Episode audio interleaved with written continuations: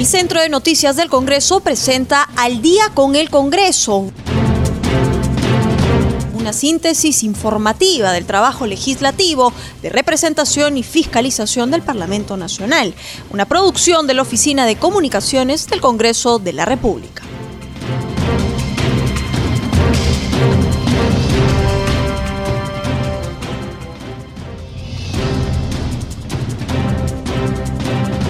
Buenas noches, bienvenidos al programa Al Día con el Congreso, una producción de CNC Radio El Congreso y transmitida por Radio Nacional. Los saluda Rómulo Vargas y estoy en compañía de Anaís Uceda para acompañarlos en esta hora informativa. Hola Anaís, buenas noches.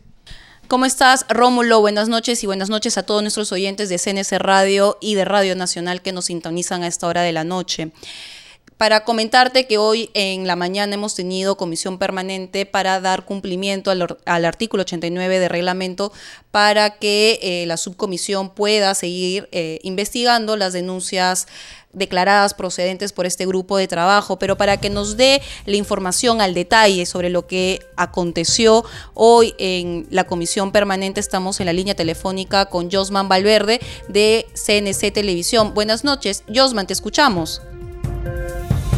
Buenas noches Anaís, Rómulo, muy buenas noches también a ambos y siempre extendiendo el saludo a todos los amigos que nos escuchan a esta hora por Radio Nacional del Perú en todo el país y siempre a través de CNC Radio.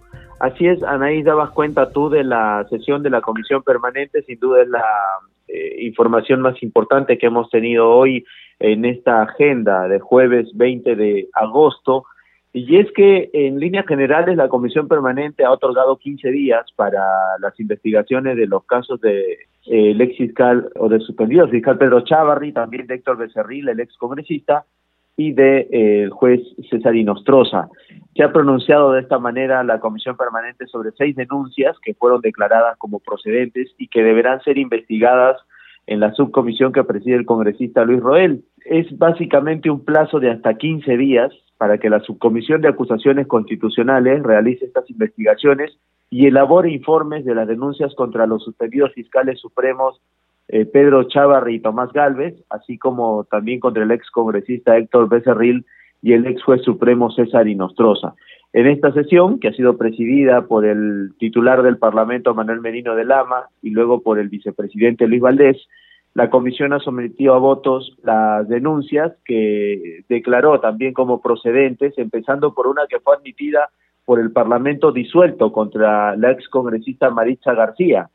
Tras esta votación, en la cual se ha aprobado el plazo de 15 días por unanimidad, se planteó un tiempo similar para que la subcomisión elabore un informe sobre la denuncia que ha presentado eh, Pablo Sánchez contra César Inostroza y los ex miembros del disuelto Consejo Nacional de la Magistratura. Estamos hablando de Guido Aguila, Julio Gutiérrez Pebe, Iván Noguera y Orlando Velázquez. Esta también se aprobó por unanimidad y acto seguido se aprobó de igual forma el mismo plazo de investigación para las cuatro denuncias acumuladas contra el ex parlamentario Héctor Becerril por los presuntos delitos cometidos como parte del caso Los Temerarios del crimen.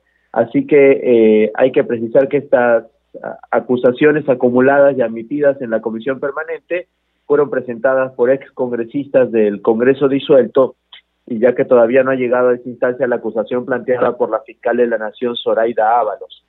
Y eh, esto ha sido en base a lo que se ha tratado esta mañana en la sesión de la comisión permanente, y ya antes de concluir, podemos dar cuenta también de que hoy ha sesionado el grupo de trabajo encargado de fiscalizar los actos de corrupción en el gobierno regional de Ancash. Ante estos actos de corrupción en Ancash, en plena emergencia sanitaria, eh, el grupo de trabajo encargado precisamente de analizar el tema eh, ha visto la necesidad, ya han coincidido los miembros, de trasladarse hasta esa zona, de ir a conocer si es que existe o no ocultamiento de información, por qué lo habría, en caso de ser así, porque ellos consideran que debe de transparentarse este tema y si es necesario denunciar a los implicados. Ante todas estas sospechas de que eh, no se está eh, contribuyendo con dar la información necesaria para las investigaciones, hay esta necesidad, dicen los legisladores, de tener que viajar a esa región a fin de continuar con estas indagaciones. eh, en medio de la crisis sanitaria, la evidente falta de implementos de salud en los diversos hospitales de Ancash, eh, se suma precisamente una denuncia sobre los hoteles contratados que el legislador Palma pidió que se solicite información al gobierno regional. Así que estos temas también deberán ser esclarecidos y ya los miembros de este grupo investigador están trabajando precisamente para ello.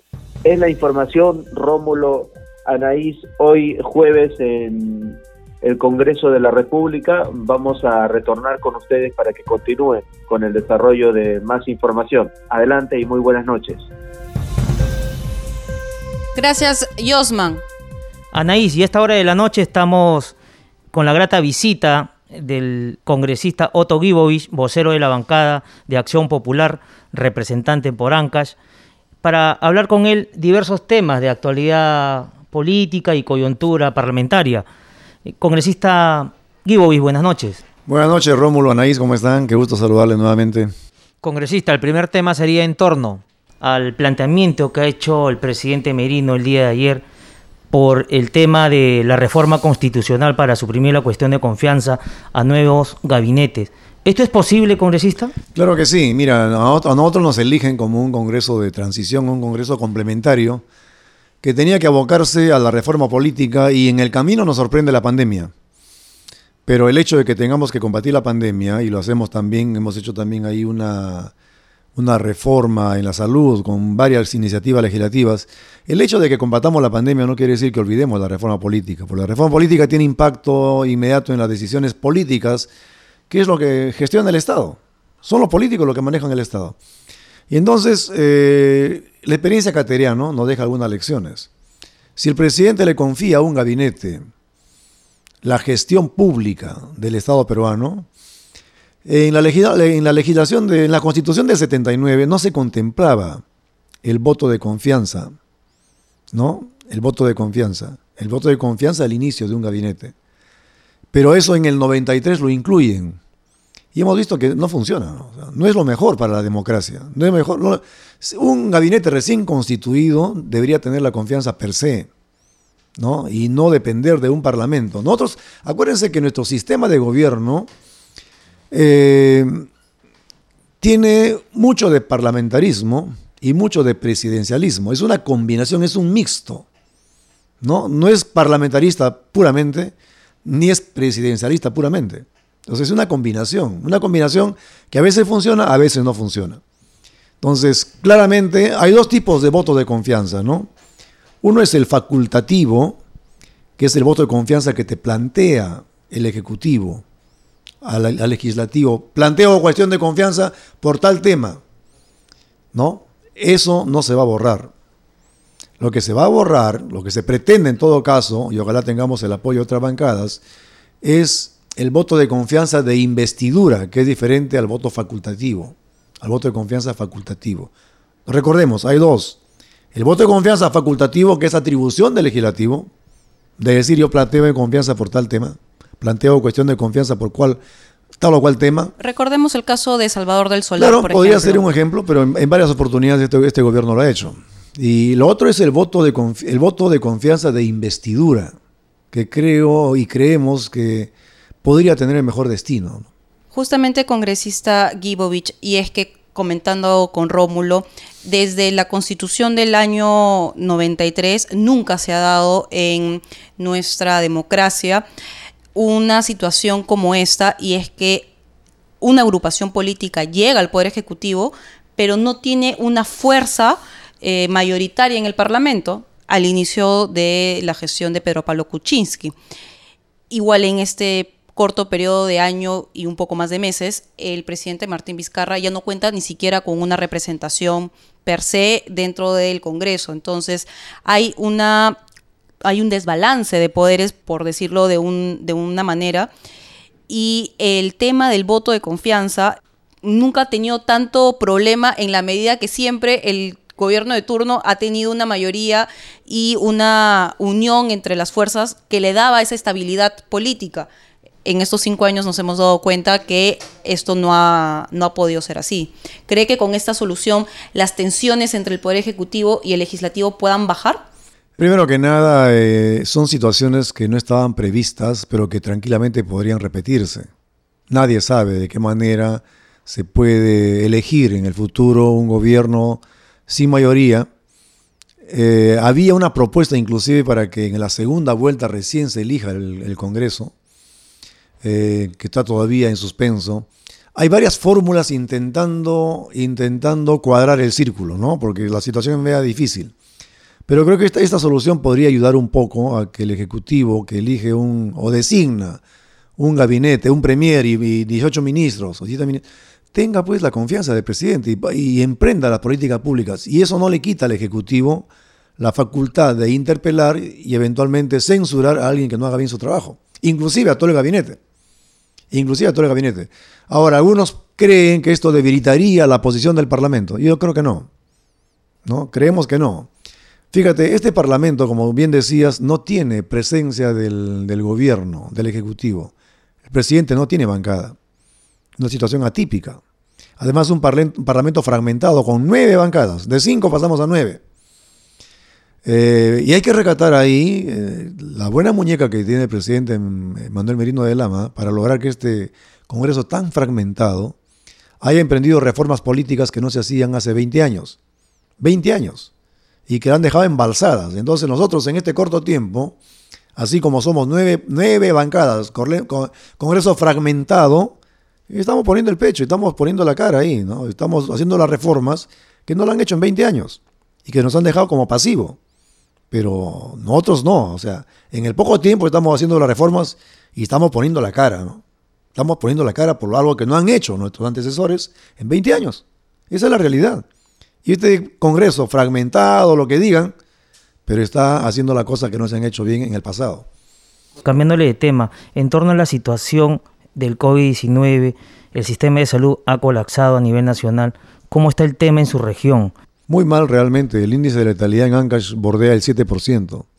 No tenemos cama UCI. A mí me duele en el alma cuando me llaman eh, paisanos míos.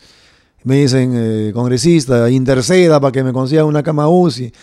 Hace poco falleció la hermana de un amigo, Guaracindo, y me duele, me duele en el alma no poder haberlo, haberlo ayudado. No llegó a Camausi. Estuvo tres días en el cuarto piso, ahí en el Rebagliati, y no alcanzamos Camausi. Y falleció.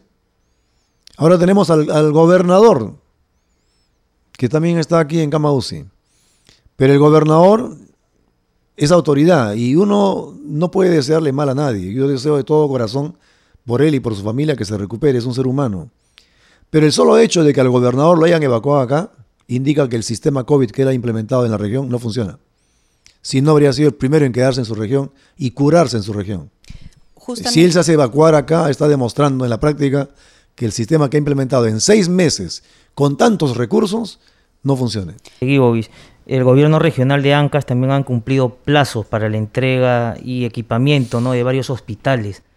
¿Qué es lo que ha sucedido ahí? Es, lamentable lo que está pasando en Ancash realmente. Yo, yo le podría calificar con una palabra, desgobierno, o en todo caso, desarticulación.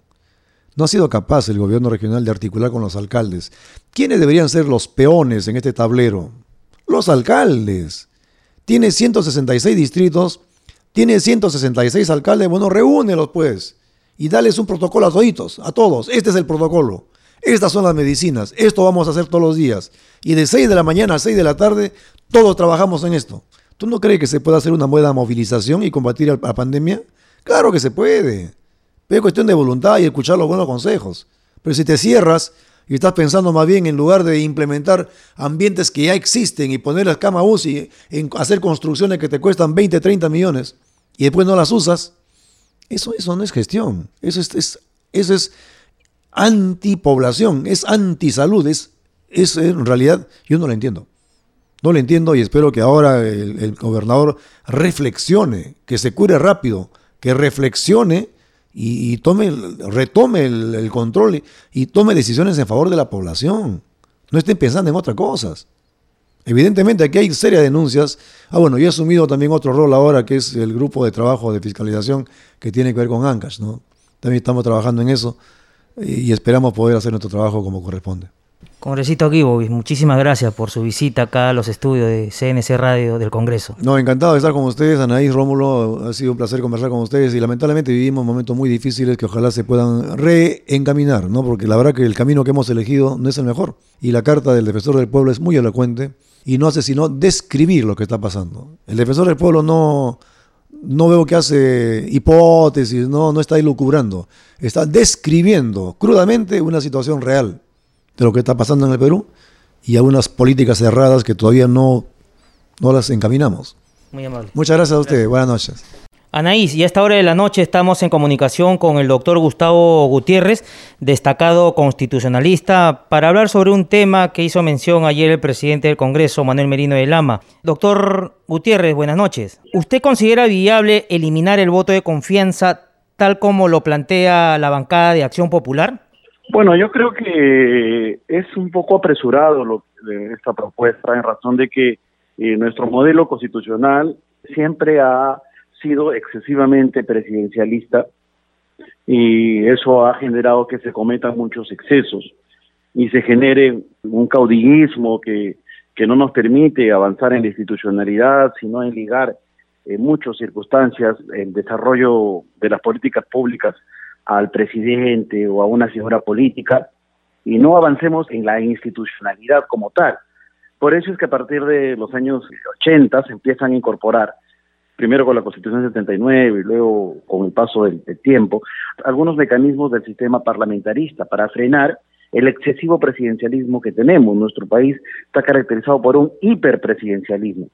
En consecuencia, la cuestión de confianza más bien abona a que el presidente tenga que al menos tratar de buscar un ánimo conciliador, una ancha base a efectos de componer un gabinete que va a tomar pues una acción inmediata en los temas nacionales más relevantes. ¿no? Entonces, desde esa perspectiva yo creo que es no se puede eh, generar un, un cambio de esta magnitud sin evaluar todo el desarrollo histórico de la figura presidencialista. Justamente en esa línea, doctor Gutiérrez, y es que nuestro sistema democrático es un sistema mixto, bien usted lo ha mencionado, tenemos por una parte algunos mecanismos del sistema presidencialista y otros del sistema parlamentario en esa línea de proponerse esta modificación a nuestra Carta Magna, ¿usted cree que sería también viable o aconsejable eliminar el artículo con relación al cierre del Congreso por una no confianza doble o una denegatoria de dos consejos de ministros? No, no creo, ¿no? Yo creo que más bien son, este, como diría Carlos Bestein, la salida al sistema tripartito de poder ha sido la incorporación de los pesos y contrafrenos de poder y esto permite que haya una correlación de, equilibrios, ¿no? Cuando hay un exceso de uno y otro haya mecanismos correctivos. Eh, la disolución se supone que es una medida de última eh, de última salida, que, pero que permite al menos una fórmula democrática para poder romper cualquier tipo de situación que se hace insostenible, ¿no? Porque lo otro terminaría siendo simplemente un momento de crisis, un momento excepcional, corrupción generalizada, lo que fuere, y al final tendría que haber una interrupción fuera de la Constitución y eso sería pues un golpe de Estado, ¿no? Entonces, bajo esa misma lógica, entonces Fujimori había hecho lo correcto, ¿no? Porque, claro, Fujimori razones tenía para interrumpir el orden democrático, pero no se puede, no se puede justificar esas razones porque el, respeto a la institucionalidad y a las reglas es trascendental para una democracia. Entonces, en ese sentido, el, la disolución es una cláusula especial, es una cláusula excepcional y que salva cualquier tipo de exceso, por eso es que es temporal, por eso que tiene un plazo límite y el presidente está obligado a convocar elecciones de manera inmediata.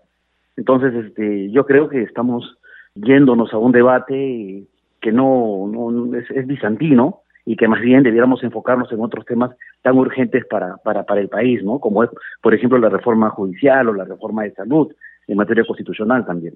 Doctor Gutiérrez, en torno al tema de las constituciones, el tema de la constitución del año 79 y la actual que está vigente, ¿Cuál es la diferenciación que hay?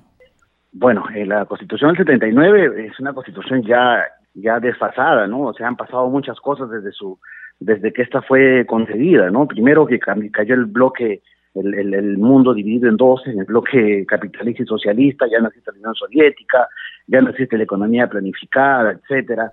y el sistema de poder estaba eh, básicamente recién en la búsqueda de un equilibrio, ¿no? Tomando en cuenta que siempre se ha caracterizado por un presidente con muchísimos poderes, ¿no?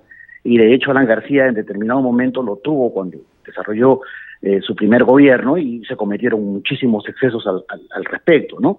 Este sistema eh, no, no habilitaba la cuestión de confianza, no consideraba la cuestión de confianza cuando se comó un gabinete, sino solamente al inicio, y por otro lado la disolución se hacía recién este, si es que había tres rechazos de confianza, con lo cual ambas instituciones eran inoperativas, no, no funcionaban, eran inservibles lo que se ha buscado con la Constitución del 93 es operativizarlas, ¿no? que sí sirvan para un sistema de contrapesos y que haya un, permanente diálogo democrático entre los dos poderes del Estado, ¿no? tanto el Parlamento que controle y que trate de, de, evitar cualquier tipo de exceso de parte del gobierno cuando compone un gabinete, y por otro lado también el poder presidencial de tener esa herramienta de poder disolver el Congreso en caso de que éste se vuelva obstruccionista con sus gabinetes y genere pues una doble una, una doble no ratificación, ¿no? En el caso este actual que hemos visto con Cateriano, definitivamente pues la lectura política, muchos lo han dicho, no era la correcta, ¿no? Se planteaba más enfocarse en el tema de la promoción de la minería, había dos, dos ministros que no tenían mayor foja de servicios en el Estado, altamente cuestionados, en consecuencia, este, yo creo que la, la herramienta de la cuestión de confianza ha servido, ¿no? Porque ha permitido al menos tratar de que el presidente componga libremente un nuevo gabinete, inclusive varios están repitiendo las carteras, y por tanto el presidente tenga una opción más para poder dar, para poder pacificar las reglas del juego político. Entonces, creo que esa perspectiva este, es un, es un sistema de contrafrenos que está permitiendo este, moldear nuestra figura, nuestro modelo con tanta capacidad que le da al presidente de poder tomar muchas decisiones de Estado que deben ser en, en, cualquier democracia, deben ser consensuadas y deben ser eh, conversadas con el resto de poderes del Estado. Finalmente, doctor Gutiérrez, estos cinco años de gobierno han sido su generis. Nunca hemos tenido, por un lado, un poder ejecutivo manejado por una bancada que no tenía la fuerza necesaria en el Congreso para poder darle una estabilidad política, y me refiero al Congreso disuelto, e incluso en este año que el presidente Martín Vizcarra no tiene representación política dentro de la representación nacional. Es en esa línea que vuelvo a repetir la pregunta de Rómulo. ¿Cree que para estos casos donde el Poder Ejecutivo no está siendo representado adecuadamente con un número adecuado de congresistas, esta modificación al artículo 130 pueda generar mayor estabilidad política? No, yo no, yo no creo, no, yo creo que más bien este, no es un debate que ya está fuera de, plazo. Eh, me parece que no no es conveniente en este momento. En todo caso, este eh, tendría que formar parte de un proceso de amplio de amplia discusión constitucional. ¿no? Las reformas constitucionales no se pueden hacer de maneras coyunturales, sino deben hacerse eh, debidamente pensadas, porque son cambios como una operación al corazón, ¿no? Por tanto, no se puede tocar a cada momento, ¿no? sino que tiene que haber un largo debate, un, largo intercambio de ideas, no solamente entre los políticos y los periodistas, sino también con los foros académicos, porque se trata, repito, de un cambio trascendental para la vida política de una nación. Tomando en cuenta que ya estamos a puertas de, un inicio de una campaña una campaña presidencial, un cambio de, de gobierno que se hace un año, creo que ya no es el momento constitucional. Siempre tiene que haber un momento constitucional. Y me parece que este ya no es el oportuno y en todo caso este será pues eh, ya con, compuesto un nuevo un nuevo gobierno que se que se debatan estos temas no que se debata ah, en realidad una reforma integral de la constitución que creo que es lo importante no o sea reformar y articular toda la estructura de poder porque quizás hay algunas inconexiones o hay algunas disfuncionalidades que sí tenemos que optimizarlas pero no se trata de hacer parches o de modificaciones así rápidas inmediatas sino tratar de hacer modificaciones estructurales que realmente permitan optimizar el ejercicio de poder en el país. Doctor Gutiérrez, gracias por sus declaraciones a CNC Radio del Congreso y Radio Nacional. Gracias, un abrazo. Rómulo, ahora nos vamos a un corte comercial y retornamos con más en Al día con el Congreso.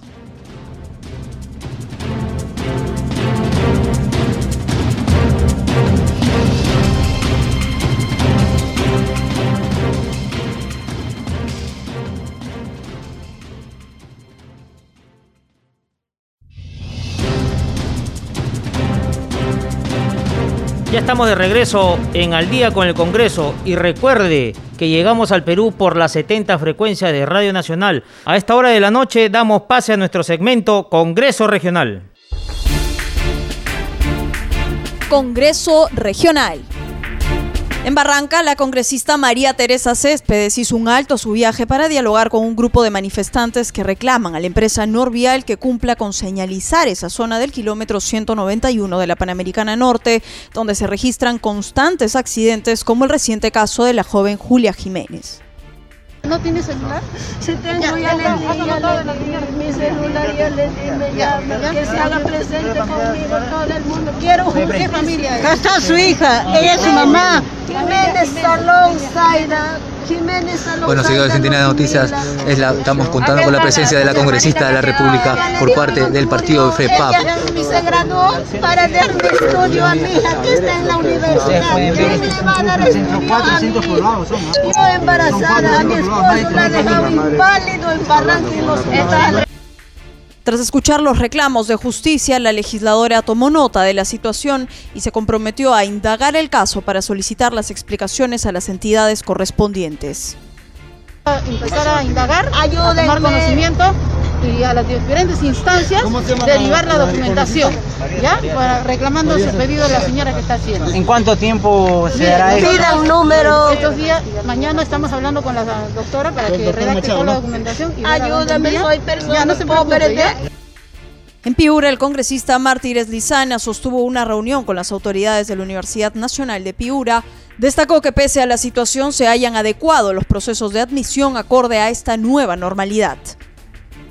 Bueno, parece interesante que la Universidad Nacional de Piura, que es de verdad que tiene un prestigio a nivel nacional e internacional, hemos escuchado hoy día cómo se va a hacer los exámenes de admisión que van a ser virtuales, ya se ha avanzado sobre eso y vamos, somos pioneros en la región norte, así que estamos muy contentos de, esta, de esta reunión que es interesante.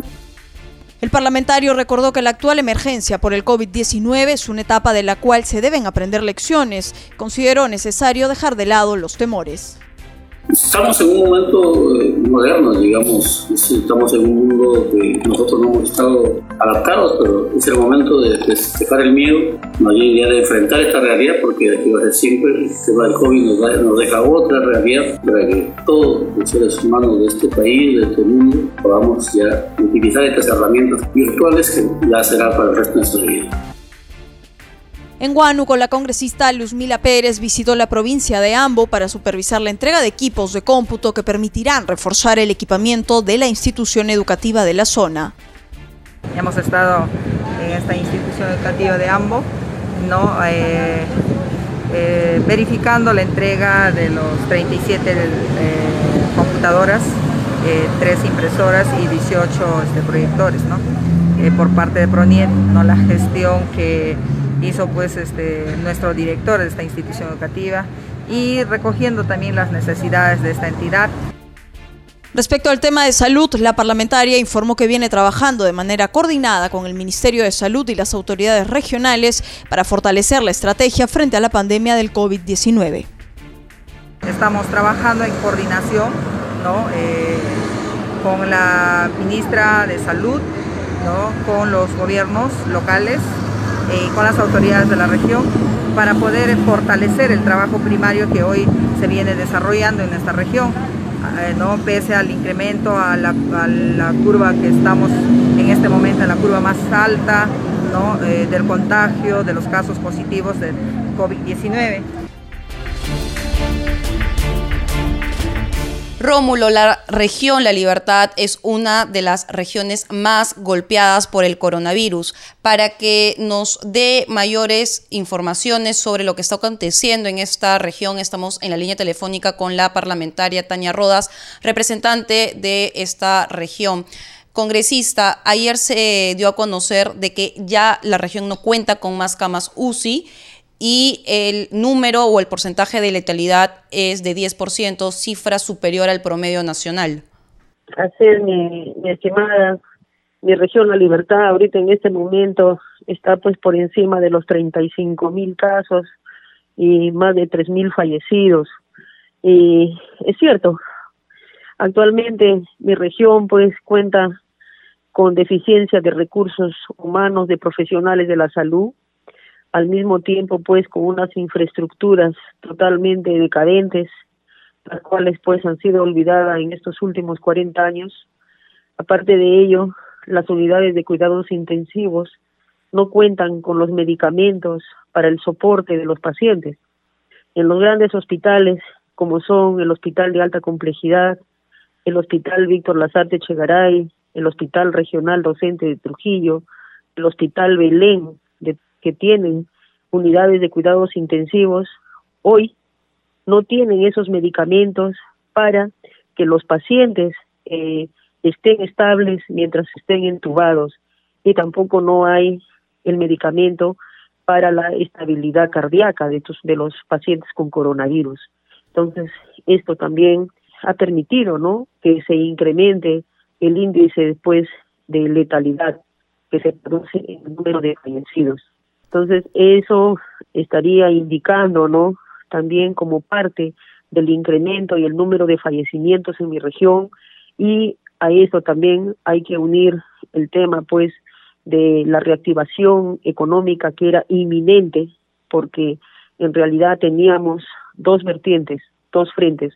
El frente, por un lado, de combatir la pandemia y por el otro lado estaba el tema de la reactivación económica y que esto tiene que ir de la mano con una sostenibilidad de un compromiso más que todo compartido de todos los ciudadanos y ciudadanas para hacer frente a esta pandemia.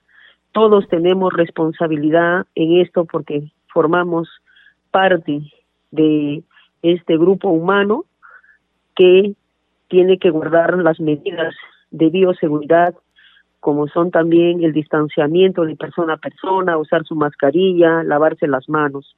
Entonces, aquí hay una responsabilidad compartida, tanto del Estado como también de nosotros como ciudadanos. Congresista Roda, buenas noches. La ministra de Salud, Pilar Macetti, ha estado por Trujillo viendo el tema del plan Taita. ¿Usted ha tenido ocasión de conversar con ella para que le dé algún avance en torno a las medidas que están tomando en el tema de salud?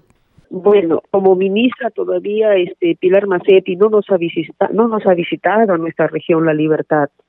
Todavía nosotros estamos en conversaciones, incluso para que la señora ministro vaya en conjunto con el señor premier y vean pues este incito la realidad que está viviendo nuestra región La Libertad pese a que sus autoridades, sus 83 alcaldes, su gobernador regional, sus siete congresistas han sido eh, muy activos, ¿no? Presentando una serie de documentaciones, se ha sostenido reuniones incluso con el premier anterior, con los dos ministros anteriores que han estado, como son la ministra Patricia, como son el ministro Zamora, se ha sostenido reunión respecto a la problemática que tiene la región La Libertad, pero estos no han sido atendidos. Es por eso que hoy la región La Libertad, sus autoridades en conjunto, están levantando su voz y están pidiendo la presencia, ¿no? Del señor Premier y de la ministra de Salud en la región La Libertad. Tenemos provincias del Ande, como es la provincia de Patás, que está duramente golpeada por el COVID. Tenemos este, mineras ubicadas en esta zona en el cual un buen número de trabajadores han sido contagiados. Igual también tenemos un buen número de contagiados en la provincia de Bolívar, en la provincia de Sánchez Carrión, no en la provincia de Chepén, provincia de Viruque, provincia de Viruque y Chepén que están pues en la franja costera y también la provincia de Ascope, ¿no? Entonces, eh, son provincias que necesitan un soporte tremendo, o sea, no solamente basta decir eh, hemos enviado, ¿no? ciertos implementos, cierto presupuesto, pero resulta que ese presupuesto y esos implementos son insuficientes porque en realidad llega a cuentagotas y todo, todo el problema lo están asumiendo pues también los gobiernos locales. Ellos son los que contratan a los profesionales de la salud, compran los equipos de protección, compran los balones de oxígeno.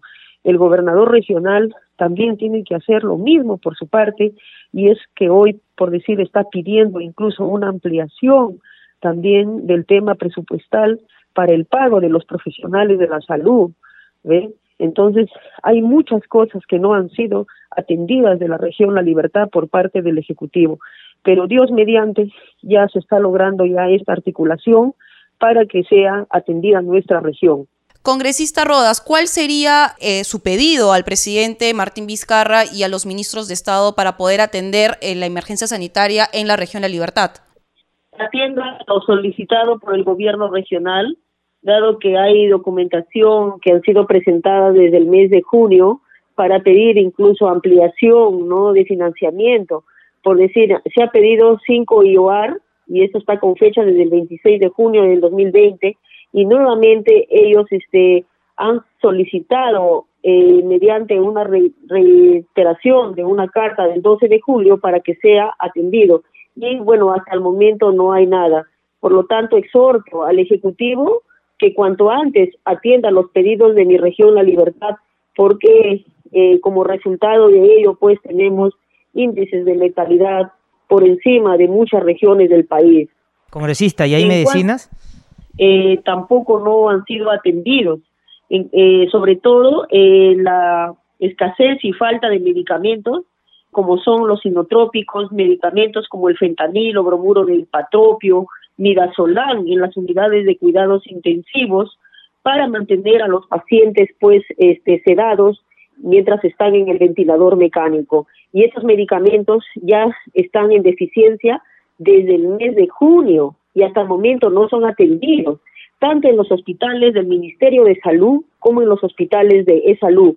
Entonces, y esos han sido ya reiteradamente pedidos mediante cartas, mediante documentos, y hasta el momento no hay nada. Pero sí hay medicamentos, incluso también en las farmacias, en las, en las farmacias particulares sí hay. Pero eso es lo que llama tremendamente la atención. ¿Por qué no hay estos medicamentos en los hospitales generales y sobre todo a los hospitales este, que son dedicados a COVID, no, no hay estos medicamentos y estos son importantísimos. No solamente es necesario este, tener el ventilador, sino también es necesario tener los medicamentos que dan el soporte ventilatorio y sobre todo el estado de estabilidad al paciente que está en un crítico, en estado crítico, ¿no? Entonces, por eso es que llamo, ¿no?, a, al presidente de la República que cuanto antes se solucione este problema, porque si no vamos a seguir teniendo más muertos. Así es, congresista. Lamentable la situación de la libertad. Esperemos no tener casos como el de la señora Celia Capira, que tuvo que correr tras toda la comitiva presidencial y ministerial que estuvo en Arequipa para poder tener la atención de las altas autoridades y así poder incluso salvar la vida de su esposo, el cual eh, lastimosamente falleció. Congresista Rodas, muy amable por esta entrevista a CNC Radio del Congreso. Ya, mi estimada, muchas gracias y muy buenas noches. Rómulo, esta crisis sanitaria que es causada por el coronavirus no solamente ha desnudado estas deficiencias que tenemos en el sector salud, sino también esta pandemia ha ocasionado otras crisis y me voy a referir ahora a la crisis en el sector educación. Hoy el Organismo Internacional de Trabajo ha identificado que 150 mil estudiantes han tenido que abandonar las universidades y los centros tecnológicos, dado que ya no cuentan con los recursos económicos para poder pagar este, la pensión. Para hablar sobre este problema y los problemas que hay en el, sector educación, estamos en la línea telefónica con el congresista José Luis Zancalle, miembro integrante de la Comisión de Educación y además de Fiscalización. Congresista, buenas noches. Hay un problema en nuestro sector educación. Si bien es cierto, se han invertido 5 mil millones de soles para mejorar la oferta universitaria pública, esta no ha abierto mayores vacantes que podrían haber servido para que estos 50.000 estudiantes puedan dirigirse a las universidades públicas. ¿Qué opinión le merece todo este problema en el sector educación? ¿Cómo está? Buenas noches. Muchas gracias por la invitación.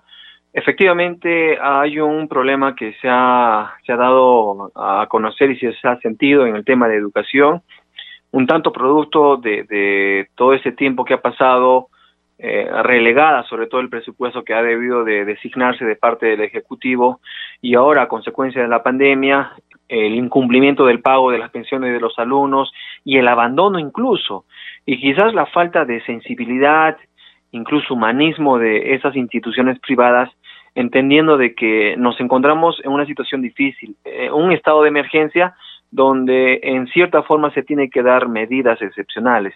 No quizás priorizando un, sector, sino buscando una equidad, una, una igualdad de, de, poder brindar lo mejor de cada uno, instituciones privadas y también de parte de los padres de familia.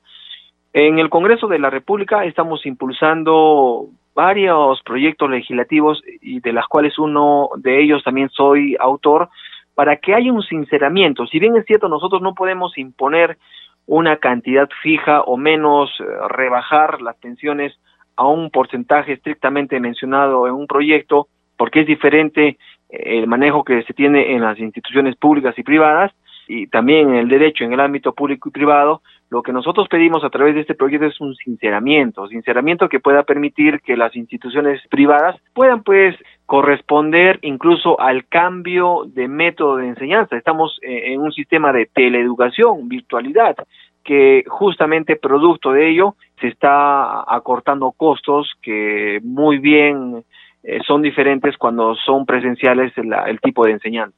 Este sinceramiento congresista es con relación a el pago de las pensiones. Sí, es el pago de las pensiones es lo que está preocupando a los padres de familia porque no hay hay algunas instituciones que sí se han puesto de parte de, sus alumnos de parte de los padres de familia y han bajado sus sus costos pero la mayoría sigue manteniendo eh, las mismas cantidades que, que han estado cobrando cuando no había ni pandemia ni estábamos en estado de emergencia. Entonces, necesitamos que esas instituciones privadas puedan pues este disponer y puedan equiparar la balanza y también apoyar a sus miles de estudiantes. Congresista Calle, buenas noches. Eh, si bien es cierto, usted ha hablado sobre un tema muy importante, el tema de la deserción universitaria por la COVID y el tema de los pagos.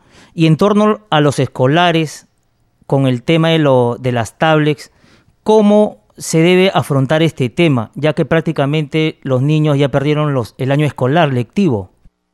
Lo mencionamos al ministro de Educación, este anuncio de las tablets fue en el mes de abril. Nos encontramos ya en el mes de agosto y recién se ha confirmado que en los próximos días se va a ejecutar la misma. Situación que ha, que ha estado involucrado en irregularidades, en la adquisición y disposición, distribución, que no ha estado pues eh, manejado de la mejor manera. Se ha dado la, la buena pro a una empresa Topsal que tenía como capital 10 mil eh, soles y eso pues era inaudito, por eso que eh, en los plazos que estaba pidiendo para el tema de la garantía no ha cumplido y desde ahí y sobre todo desde Contraloría y, mi persona manifestamos que estas situaciones estaban ocurriendo en la Comisión de, Educación y también la Comisión de Fiscalización, es que se hace público y se, se frustra esta adquisición y un tanto indignados porque ¿por qué siempre se terceriza, se compra a terceros si muy bien se puede hacer las compras directas donde podemos ahorrar dinero, podemos eh, buscar eficacia, eficiencia en la adquisición de estas tablets que ahora pues ha causado un perjuicio terrible a miles de estudiantes y creo que ya se ha perdido porque estamos en el mes de agosto, en septiembre se ha anunciado la llegada de estas tablets, entonces cómo vamos a recuperar ese tiempo que se ha, se ha perdido sobre todo en las zonas rurales donde no tienen acceso para la virtualidad. Congresista, cambiándole un poco más de tema, y es que ayer, no solamente en nuestra capital, sino a lo largo de todo el Perú, ha habido un desorden en el Banco de la Nación para poder percibir estos bonos universales prometidos por el presidente Martín Vizcarra. Y Arequipa, la región que usted representa, no ha sido la excepción.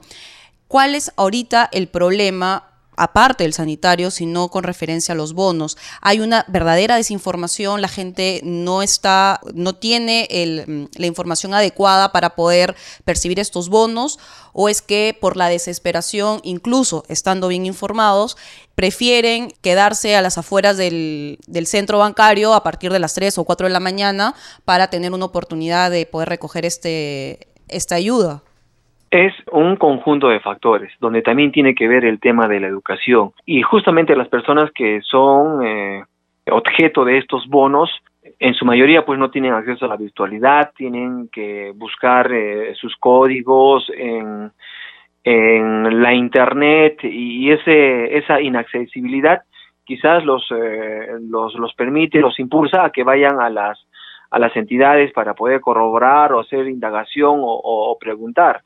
Y a eso se suma el sistema de focalización de hogares, donde también eh, ha fracasado porque no se ha actualizado correctamente. es lo que manifestaron algunos alcaldes provinciales digitales, donde ya se había actualizado y que en Lima, donde está la central del sistema de focalización, habría hecho, y lo ha hecho, una mala distribución porque incluso se ha repartido a personas que han fallecido, a personas que perciben sueldos superiores a cinco mil soles. Entonces, todos estos factores han eh, confluido y ha impedido de que se lleve de la mejor manera. Tiene conocimiento la quien fue ministra y ahora el, cambio de cartera de, de, MIDIS, entonces habría que corregir eso, pero siempre tomando en consideración la autocrítica y la reflexión, porque si nos empecinamos de que todo ha estado bien y de que más bien vamos a mejorar y más bien echamos la culpa a la población, no vamos a lograr nada. Hagamos un mea culpa también como ciudadanos y también como autoridades para poder mejorar y tener otra visión un tanto más eficiente y nos pueda permitir pues este ordenarnos más y enfrentar juntos esta pandemia. Congresista Ancalle, muchísimas gracias por sus declaraciones a CNC Radio del Congreso. A ustedes, muchas gracias amigos de, Radio del Congreso por permitirme esta oportunidad y siempre vamos a estar a vuestro servicio. Es importante que demos a conocer nuestras actividades, nuestras funciones, para que la población también esté informada. Gracias y un abrazo a todos ustedes. Congreso en redes. Anaís, ahora damos pase a nuestro segmento Congreso en redes. En la línea telefónica estamos con nuestra colega de la multiplataforma del Centro de Noticias del Congreso, Estefanía Osorio, para que nos cuente las actividades de los congresistas en las redes sociales. Adelante, Estefanía, te escuchamos.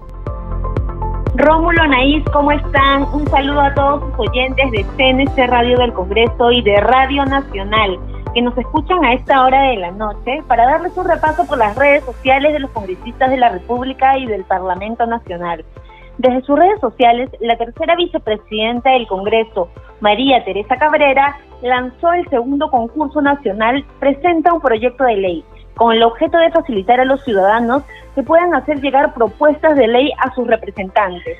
Los participantes tienen hasta este 30 de septiembre para presentar sus iniciativas legislativas. Las bases de esta convocatoria se encuentran en el portal web del Congreso de la República. El congresista Daniel Olivares, del Partido Morado, desde su cuenta de Facebook invitó a la ciudadanía a participar de la segunda inspección a las ciclovías. Este viernes estará con su equipo por la avenida universitaria haciendo la segunda bici inspección. El parlamentario invitó a los vecinos en mandar fotos, videos o mensajes directos denunciando cualquier hecho irregular. En Twitter, la congresista de Acción Popular, Mónica Saavedra, invitó a la ciudadanía en unirse a la campaña solidaria COVITón para la adquisición de balones de oxígeno para los pacientes de COVID-19 del distrito de Cieneguilla. El evento se realizará este sábado a las 4 de la tarde. A través de sus redes sociales, las congresistas Arlet Contreras y Tania Rodas solicitaron al presidente de la República, Martín Vizcarra, promulgue la autógrafa de ley de cáncer infantil aprobado por el Congreso el pasado 2 de agosto. Ambas parlamentarias le expresaron que los niños que padecen esta enfermedad esperan que esta ley sea promulgada. Mientras que el congresista del Partido Morado, Miguel González, publicó una serie de fotografías del recorrido que hizo por el centro histórico del Callao con el colectivo Guardianes del Patrimonio Chalaco donde constató el deterioro del patrimonio cultural y la poca fiscalización que ejercen las autoridades. El parlamentario informó que viene gestionando una solución con el Ministerio de Cultura. Bueno, Anaís Rómulo, esto fue nuestro segmento Congreso en Redes. Solo para recordarles a todos sus oyentes que siempre pueden mantenerse informados de las actividades parlamentarias, siguiendo nuestras redes sociales en Instagram, Facebook y Twitter. Nos encuentran como Congreso Perú. Adelante con ustedes en estudios. Gracias Estefanía por tu reporte. Rómulo, ya no tenemos tiempo para más, solamente para informar a nuestros oyentes de Radio Nacional y de CNS Radio que mañana a las 9 de la mañana tenemos sesión plenaria, la cual pueden seguir a través de CNC Televisión y las redes sociales del Congreso de la República. Con nosotros será hasta el día de mañana, siempre por Radio Nacional a partir de las 7 de la noche.